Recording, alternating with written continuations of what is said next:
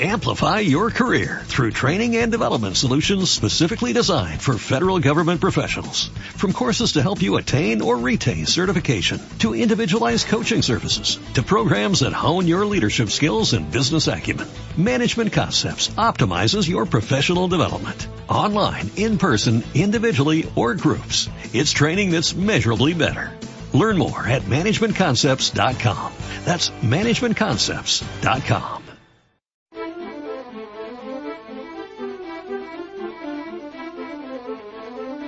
Radio 5, Doble Hélice. Con Juanjo Martín. La investigación científica es vital para la medicina. Avanzar en los laboratorios para conseguir nuevos fármacos o nuevos tratamientos que acorralen a nuestras enfermedades saben que es muy importante. Esto es fundamental pero no suficiente. Después de que se hayan realizado estos esfuerzos, estas investigaciones, hay que llevar la medicina hasta donde es necesaria. Allí donde hay un enfermo, debe llegar la medicina. Hola, bienvenidos a Doble Hélice. Hoy queremos cambiar el rumbo del programa. Queremos dejar la bata blanca del laboratorio para salir al exterior y preguntarnos por cómo llega la medicina, cómo llega la sanidad a las personas que lo están pasando realmente mal. Hoy, en estas fechas que nos invitan a la solidaridad, daremos un paseo por el mundo para conocer el trabajo de los hombres y mujeres de médicos del mundo, unos profesionales de la medicina que llevan los cuidados sanitarios que para nosotros son normales hasta lugares donde son un auténtico lujo. Hoy hablaremos del drama de los refugiados en Argelia y en Lesbos. Unos huyen de la guerra, otros de la ocupación. Y también nos iremos a un lugar azotado por el ébola, Sierra Leona. En nuestro último programa del año, en nuestro programa navideño, queremos hablar de solidaridad y del trabajo de cientos de personas que no quieren dejar desamparado a nadie. Detrás de cada fármaco, de cada tratamiento, existe un mundo apasionante de investigación. Doble hélice. Y en primer lugar nos vamos a interesar por los refugiados saharauis del campamento argelino de Tinduf. El coordinador de los campamentos de personas refugiadas en Tinduf de Médicos del Mundo es Bruno Abarca, que ya nos escucha. Buenas tardes, Bruno. Hola, buenas tardes, ¿qué tal? Muy bien, gracias por estar con nosotros. Es un auténtico placer tenerte en Doble Hélice. Enhorabuena por el trabajo que realizan. Y bueno, si te parece, vamos a recordar que los saharauis fueron expulsados de su tierra, de su territorio, hace más de 30 años eh, por, por Marruecos. Fueron acogidos por Argelia. Desde entonces viven en campamentos, en campamentos en la zona de Tinduf. Eh, ¿Cuántas personas viven eh, en campamentos en este lugar que está diseñado por, bueno, para pasar eh, unos días durante una emergencia, pero llevan más de 30 años. Sí, pues, bueno, llevan ya 40. 40 están cumpliendo ahora mismo, así que ya, sí, estamos de triste aniversario este año. Eh, pues son, estamos hablando de aproximadamente unas 150.000 personas que huyeron desde Sáhara Occidental para terminar refugiándose en este pequeño trozo del desierto del Sáhara, ya dentro de, de Argelia. También hay una parte de, de saharauis que siguen viviendo en Sáhara Occidental, o bien en la zona ocupada por Marruecos, o bien en la zona de territorio liberado, pero en unas condiciones también precarias, ¿no? Eh, la población que tenemos ahí en Argelia son todos refugiados. Y eso complica mucho la atención sanitaria, que ya de por sí es complicada. Eh, tener una infraestructura para cuidar de esas personas debe ser más complejo. Eh, totalmente. Estamos hablando del desafío que supone garantizar unos servicios básicos de salud públicos, ¿de acuerdo? Para todas estas personas en medio del desierto. Eh, hay que entender una cosa la identidad saharaui y es que los saharauis tienen su propio gobierno, su propio ministerio y sistema de salud, pero no tienen fondos para mantener esto porque son refugiados. Entonces, a pesar de la muy buena organización que tienen, requieren ese apoyo. Es decir, hablamos de que hay pues personal sanitario eh, en poca cantidad, ¿de acuerdo? Pero con mucha voluntad de hacer cosas, pero que en cualquier caso son voluntarios, porque no hay fondos para mantenerlo. Entonces, la dependencia de todo el sistema sanitario de la ayuda humanitaria es total. Claro.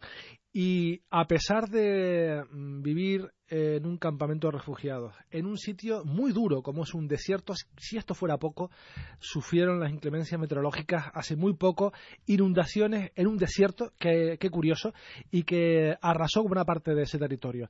Eh, ¿Cómo fue esos momentos? Mm, ¿Cómo ha afectado a, la vida, a las personas que viven allí? Pues esto también ha sido, como se suele decir, yo sobre mojado, ¿no? En este caso, sobre ya olvido político de muchísimos años.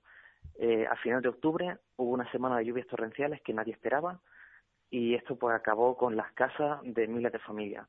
Aproximadamente se estima que unas 8.000 familias o 9.000 familias han perdido toda su vivienda totalmente. Tanto la jaima o, o, también la construcción de barro que tienen. Hay que entender también que las construcciones que hay allí, en un campamento de refugiados, pues son muy precarias. Entonces eh, la lluvia pues la ha hecho abajo y las que no cayeron abajo se fueron cayendo conforme salió el sol los días siguientes porque se debilitó mucho la estructura. Mm. Esto, aparte de tener consecuencias inmediatas en salud, como un aumento de enfermedades diarreicas o enfermedades respiratorias, porque además coincide con la entrada del invierno, que allí también es duro, eh, además coincide con dejar a mucha gente sin, sin hogar, eh, mayor debilidad para el propio sistema sanitario, ya que los propios mm, enfermeros, enfermeras o incluso personal de medicina son damnificados por esta, por esta emergencia y complica todo el sistema de, de todo lo que es la atención sanitaria y, los servicios básicos incluso de prevención. Mm. Así que complica muchísimo. ¿Cómo es la situación eh, ahora mismo? Eh, las personas, esas personas que han perdido todo, donde ya poco tenían, eh, ¿qué es de ellas? ¿Qué, qué, qué pasa con estas personas? Pues por desgracia la respuesta ha sido muy escasa y también muy lenta es decir, eh, en salud, que es el sector donde trabajamos nosotros desde Médicos del Mundo, eh, los primeros días intentamos hacer una evaluación rápida del otoño y de la situación de la población, de las principales necesidades, y luego a lo largo de un mes y medio aproximadamente coordinar una respuesta para poder garantizar medicamentos, atención sanitaria y servicios preventivos básicos, ¿no? Para poder prevenir la aparición de un brote más grave de diarreas o lo que fuera. Eh, otras organizaciones han aportado también eh, pues de tiendas de campaña para las familias que han perdido sus hogares, etcétera. Pero a día de hoy todavía hay muchísimas familias, de hecho la mayoría de las que han perdido sus hogares, que todavía no han recibido esto. Entonces, en este contexto, todas las familias ya desde antes de las inundaciones, por ser población refugiada en este contexto, ya reciben una canasta básica de alimentos, aunque suele ser insuficiente. Entonces, esto ha aumentado las necesidades porque también ha acabado con la reserva de alimentos que muchas familias tenían. Así que esto ha sido como una condición extra que agrava todas las condiciones ya de por sí precarias de, toda esta población. Estamos en un programa divulgativo y no queremos eh, perder la ocasión para, para, divulgar, para comentar el porqué de las cosas, porque siempre que ocurren catástrofes relacionadas con inundaciones, huracanes, eh, lluvias torrenciales, etcétera, nos hablan de enfermedades diarreicas, del cólera, por ejemplo. ¿Por qué? ¿Qué, sucede que aumenta la probabilidad o, la, o esta enfermedad, la peligrosidad de esta enfermedad? Pues aquí lo que los principales riesgos son de enfermedades diarreicas y enfermedades respiratorias. Las razones son muy sencillas. Con la, por un lado, para el tema de la diarrea, con esto aumentan muchísimo las aguas estancadas, es decir, se forman estanques, se forman lagos en muchas zonas de, muy cercanas a la vivienda, donde los niños juegan. Eh, mueren también animales.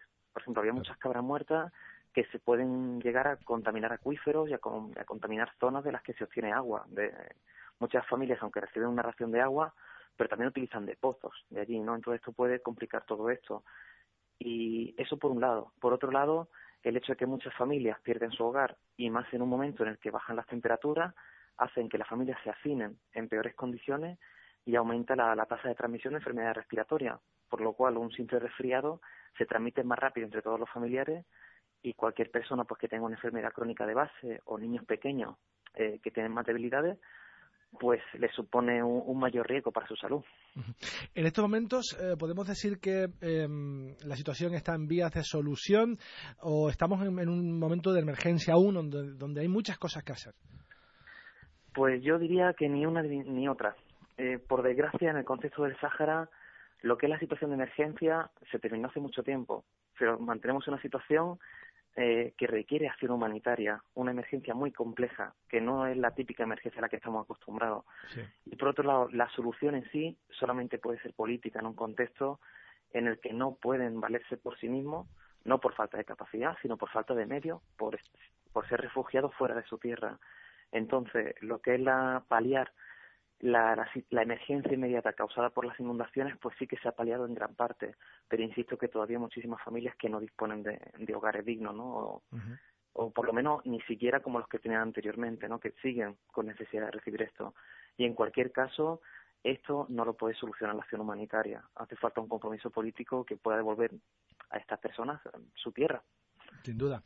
Eh, Médicos del Mundo lleva muchos años en esta zona, no ha llegado, no ha desembarcado con las lluvias torrenciales, eh, llevaba lleva muchos años allí y me ha llamado la atención saber que mm, dedican o dedicaban y dedican mucho tiempo al cuidado de los ojos, a la oftalmología. ¿Por qué? Bueno, eh, hace ya como aproximadamente 20 años, 15 o 20 años, que Médicos del Mundo trabaja apoyando el servicio de salud saharaui. Eh, trabajamos en muchas áreas, desde lo que es fortalecimiento del propio sistema público de salud, del Ministerio de Salud, todos los servicios, tanto preventivo a nivel de dispensario como asistenciales a nivel de los hospitales, ¿no? Es decir, cubrimos salud reproductiva, salud infantil, eh, el apoyo para la atención a enfermedades crónicas, atención especializada y luego dentro de lo que es la atención especializada hay que entender que en este campamento no hay eh, pues eh, personal sanitario especializado, por ejemplo, no hay oftalmólogo. Entonces, eh, esto mismo ocurre con otras especialidades. Entonces, hay muchas organizaciones, entre ellas está Médicos del Mundo, que aparte de los proyectos que pueda tener de base o más continuado, intentan organizar una o dos comisiones médicas que viajan, eh, pues eso, una o dos veces al año para hacer atención especializada y en este caso, como hacemos nosotros, pues un equipo de oftalmólogos y, bueno, y personal de enfermería, personal de incluso para los equipos de telemedicina, etcétera, de electromedicina, pues que pues que pueden operar de cataratas y pueden ofrecer una atención oftalmológica especializada a una población que el resto del año no la tiene. Em, hablando y volviendo a la política, eh, ¿ven un luz al final del túnel los, famosos brotes verdes en la comunidad internacional para que tantas personas, ese pueblo, ese pueblo vuelva a su tierra? Pues por desgracia yo me temo que no. Hace muy poquito estuvimos reunidos algunos de los representantes de las ONG con Christopher Ross, que es el enviado especial del Secretario General de Naciones Unidas para, la mediación con Marruecos, con el Sáhara, para intentar solucionar todo el conflicto y lograr la convocatoria de referéndum. Y él nos comunicaba directamente que su percepción era que esto no avanzaba hacia ningún sitio, que este año, a pesar de muchas visitas que ha habido, permanece, permanece todo estancado sin avanzar hacia ningún sitio, ¿no? Entonces yo creo que tristemente esto sigue estando en el olvido y hace falta que vuelva a estar en la agenda política de más allá del Sáhara, ¿no? Que venga otra vez a los países europeos y a los países del norte para que puedan mantener un, apoyo a este pueblo y sobre todo desde un enfoque de derechos. Sin duda. Pues Bruno Abarca, coordinador de los campamentos de personas refugiadas en Tinduf, Argelia, de Médicos del Mundo, muchísimas gracias por haber estado con nosotros. Enhorabuena de nuevo por, por el trabajo y el de tus compañeros. Nada, gracias a vosotros y gracias por, por vuestro interés. Un placer. Hasta luego. Hasta luego. En Radio 5 y Radio Exterior de España, doble hélice. Nos vamos ahora a Sierra Leona, no abandonamos el continente africano para hablar de otro problema completamente diferente. Silvia Madejón es coordinadora de Médicos del Mundo en Sierra, en Sierra Leona. Eh, buenas tardes, Silvia. Hola, buenas tardes. Gracias por estar con nosotros. Por supuesto, a ti también enhorabuena por el trabajo que realizan en Sierra Leona. Eh, Médicos del Mundo trabaja en ese lugar desde 2001, pero ahora están volcados en luchar contra el ébola. Eh, ¿Cuál es la situación en estos momentos de esta enfermedad? Pues ahora mismo, desde el día 7 de noviembre, se declaró el país libre de ébola, lo cual fue una grandísima noticia para un país que llevábamos más de un año de lucha contra, contra esta enfermedad y que se había expandido pues por toda la región, ni siquiera el país, por toda la región y fue bueno, fue una situación muy complicada que bueno, como creo que todo el mundo sabe, llegó incluso hasta los países del norte. Y bueno, pues eh, un caso en España, el montón, el revuelo que montó, imaginaros el, el montón de casos que había en la región y la situación tan complicada que hemos pasado este último año y medio. Sí. No sé mm, qué sensación tienes tú sobre esta enfermedad, pero algo tiene que aprieta el botón del pánico automáticamente porque eh, hemos hablado con profesionales de la epidemiología y nos habla de cuántas personas con gripe, ¿eh? con gripe mueren en España y en Canarias, por ejemplo. Y sin embargo no nos alarmamos, no de esa manera, ¿no? Eh, o de legionela, o de, no sé, de, enfermedades que, en las que sí mueren muchas personas. Sin embargo, algo tiene esa enfermedad que provoca el, pánico. ¿Qué crees que es? Creo que tiene que ver también porque el porcentaje del el índice de mortalidad de, la enfermedad lógicamente no es comparable al índice de mortalidad que pueda tener una gripe. Pero sí que es cierto que el número de personas afectadas y la manera de transmisión es mucho mayor. Lo lamentable es que las grandes potencias no se pusieron manos a la obra para luchar contra el ébola hasta que no tocó a, sus fronteras, la puerta a sus fronteras, ¿no? Y eh, porque el ébola no es nuevo, no es una enfermedad que haya surgido el año pasado, ya llevaba castigando a África hace muchos años. ¿Se ha notado ese cambio de rumbo, esa inversión extranjera en la investigación o, el, tratamiento de esta enfermedad? Eh, se ha notado mucho. De hecho, ahora mismo prácticamente está preparada la vacuna, aunque bueno, están todavía en los primeros eh, estadios de, de tratamiento para asegurar la eficacia de la misma, pero se está trabajando en ello. Se está trabajando también en otro tipo de, de, paliativos a nivel de enfermedad. O sea que ha habido un avance muy, muy grande en muy poco tiempo, cosa que no es muy normal en temas de farmacología. Pero en este caso realmente ha sido importante. También ha tenido mucho que ver el número de afectados. En las anteriores crisis, las crisis mayores, había llegado, nunca había superado los 500, número, eh, los 500 personas afectadas el mayor brote que había habido hasta el momento. En ese brote, pues hemos llegado a casi 22.000 personas afectadas, con lo cual el número de personas, el número de casos de estudio, el número de supervivientes, pues lógicamente todo se multiplica y permite también el poder tener mayor posibilidad de poder estudiar lo que está sucediendo y cómo atacar este, esta enfermedad. Médicos del Mundo tampoco desembarcó en Sierra Leona con la crisis del ébola, ya llevaba muchos años allí, pero me gustaría saber cuál es el papel de una ONG especializada en medicina en medio de una gran epidemia. Eh, ¿Cómo cambias el ritmo de trabajo para decir esto ahora es lo importante a, pesar de que te está jugando la vida también sanitariamente. Estamos hablando de una enfermedad contagiosa que también tiene un estigma social. Eh, ¿Cómo se trabaja en estas condiciones? Las condiciones de trabajo fueron muy, muy complicadas, tanto a nivel de país, incluso a las personas que cuando estábamos volviendo a, descansar. El ritmo de trabajo ha sido tremendo. Hemos estado trabajando todos los compañeros y compañeras, pues desde el punto de la mañana hasta muy, muy tarde por la noche, cada día.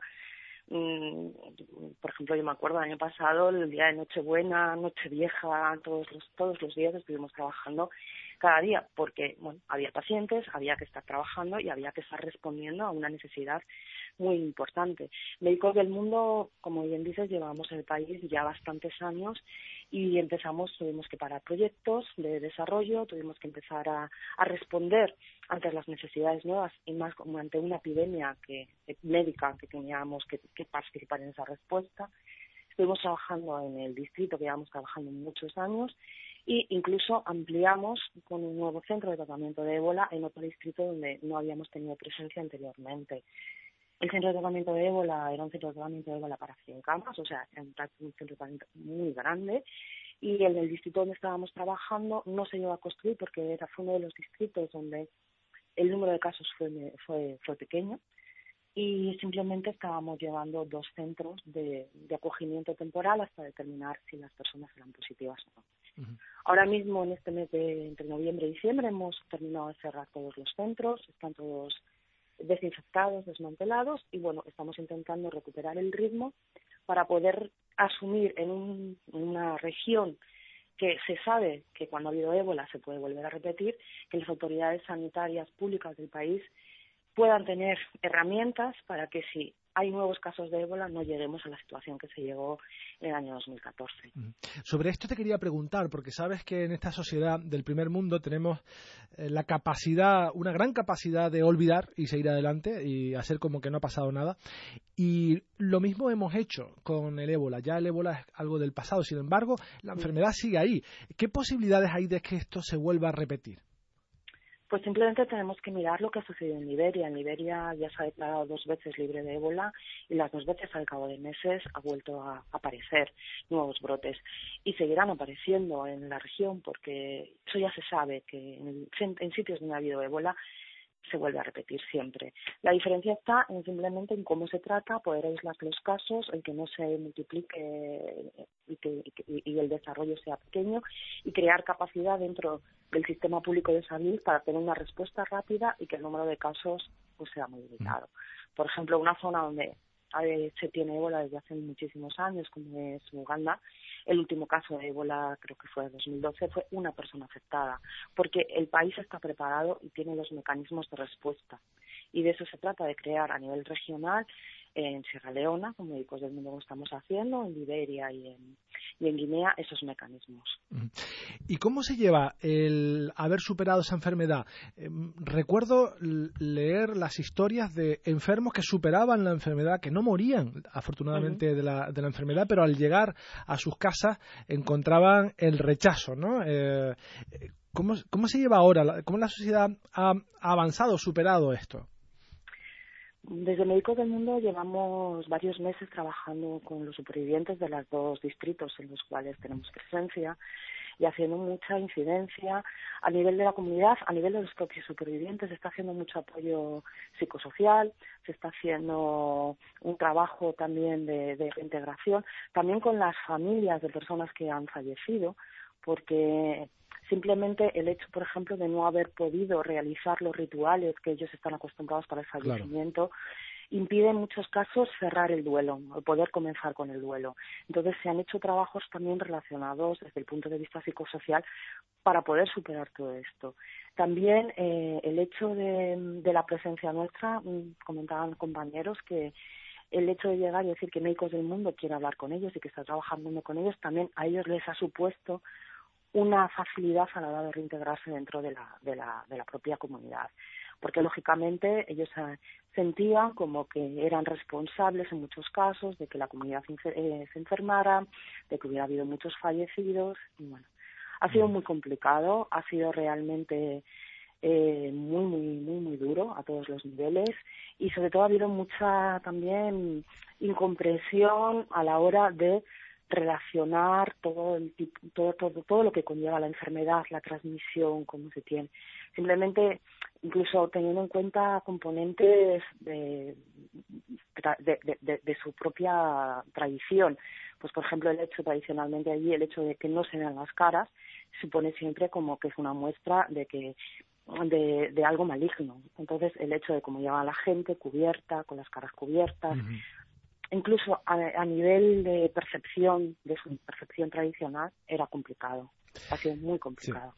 Pues Silvia Madejón, coordinadora de Médicos del Mundo en Sierra, Sierra Leona, muchísimas gracias por haber estado con nosotros y una vez más enhorabuena por eh, tu trabajo y el de tus compañeros en Sierra Leona. Gracias.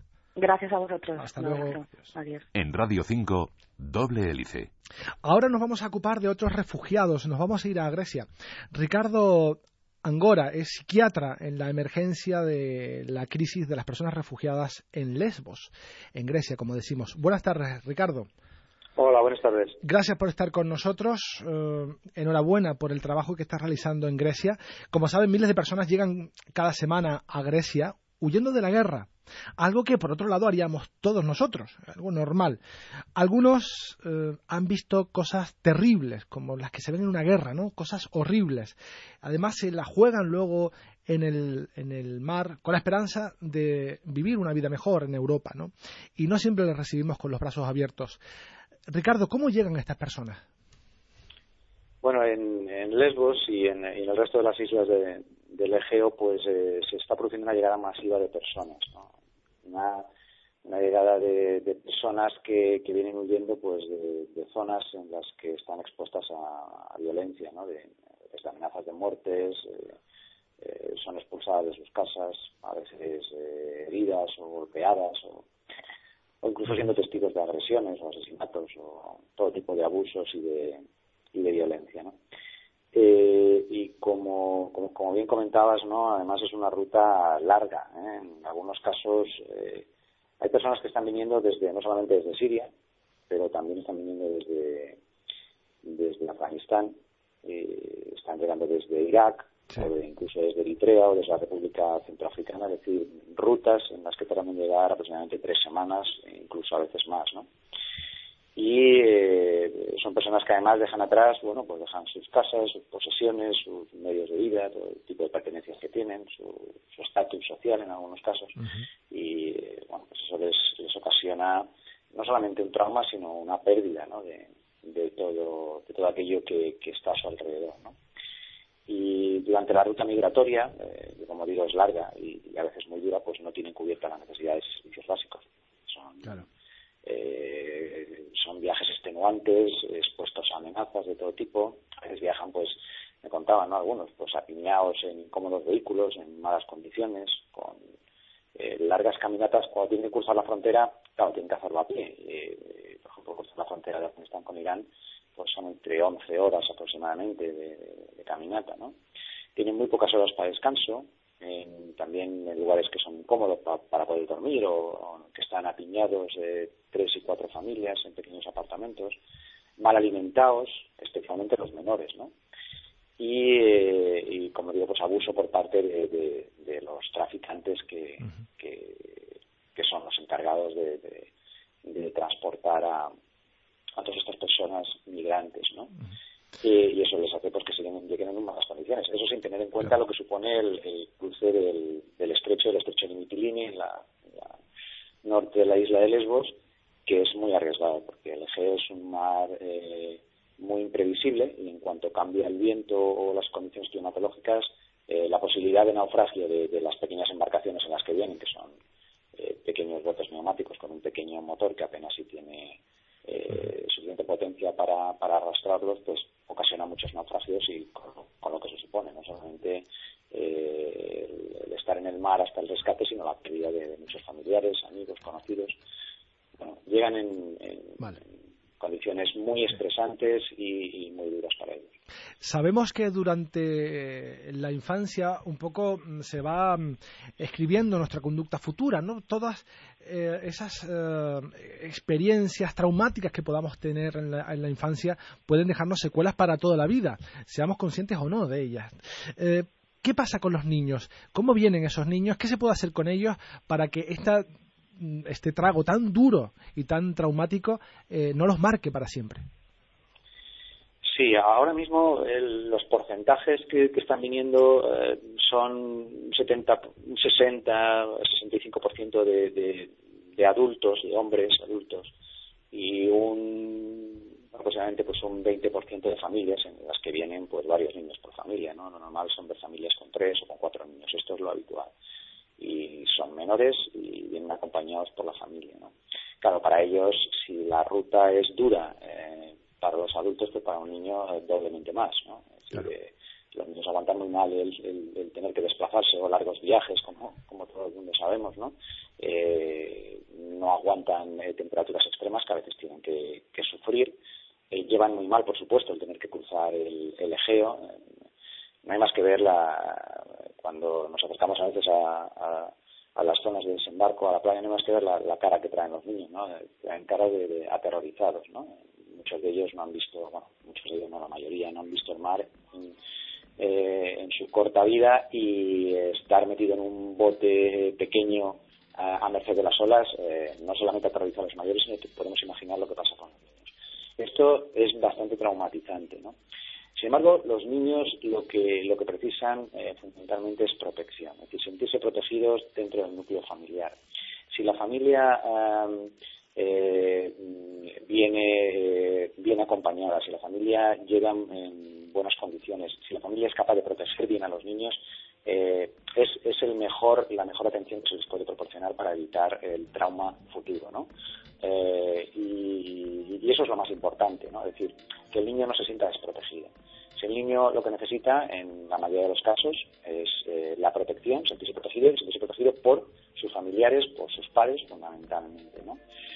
Y eh, una vez que llegan ya a, la isla de Lesbos, bueno, pues lo que necesitan también es apoyo por, por parte de equipos como Médicos del Mundo, como otras organizaciones que se dedican a atender a, a las personas y que se dedican también a atender a los niños, es decir, intentar normalizar en lo posible su estancia, ¿no? con actividades recreativas, mientras que sus padres consiguen el registro para poder continuar el trayecto y eh, fundamentalmente pues actividades lúdicas, de entretenimiento, eh, para que los niños vean que la situación está normalizada. ¿no? Esto es lo que, lo que el equipo psicosocial de Médicos del Mundo realiza fundamentalmente y lo que intentamos eh, llevar a cabo para evitar, como, como bien es conocido, el trauma eh, futuro. Ricardo Angora, eh, psiquiatra en la emergencia de crisis de las personas refugiadas en Lesbos, en Grecia, muchísimas gracias por haber estado, haber estado con nosotros y una vez más, enhorabuena. Muchas gracias. Y de esta manera llegamos al final de este último programa de mm, diciembre que, como el resto del año, pretende bucear entre laboratorios y centros de investigación, hoy de forma más solidaria, para mostrarles qué hay detrás de cada fármaco, de cada tratamiento. Nos vamos en esta versión radiofónica, pero seguimos muy, muy vivos en Internet, en facebook.com barra doble hélice y en Twitter arroba doble hélice RNE. En la realización técnica tuvimos a Antonio Sancha, en la dirección quien les habla, Juanjo Martín. Hasta la próxima semana. Doble Hélice es una iniciativa de la Universidad de La Laguna y Civicán, con financiación del séptimo programa marco de la Unión Europea a través del proyecto IMBRAIM. Amplify your career through training and development solutions specifically designed for federal government professionals. From courses to help you attain or retain certification, to individualized coaching services, to programs that hone your leadership skills and business acumen, Management Concepts optimizes your professional development. Online, in person, individually, or groups, it's training that's measurably better. Learn more at managementconcepts.com. That's managementconcepts.com.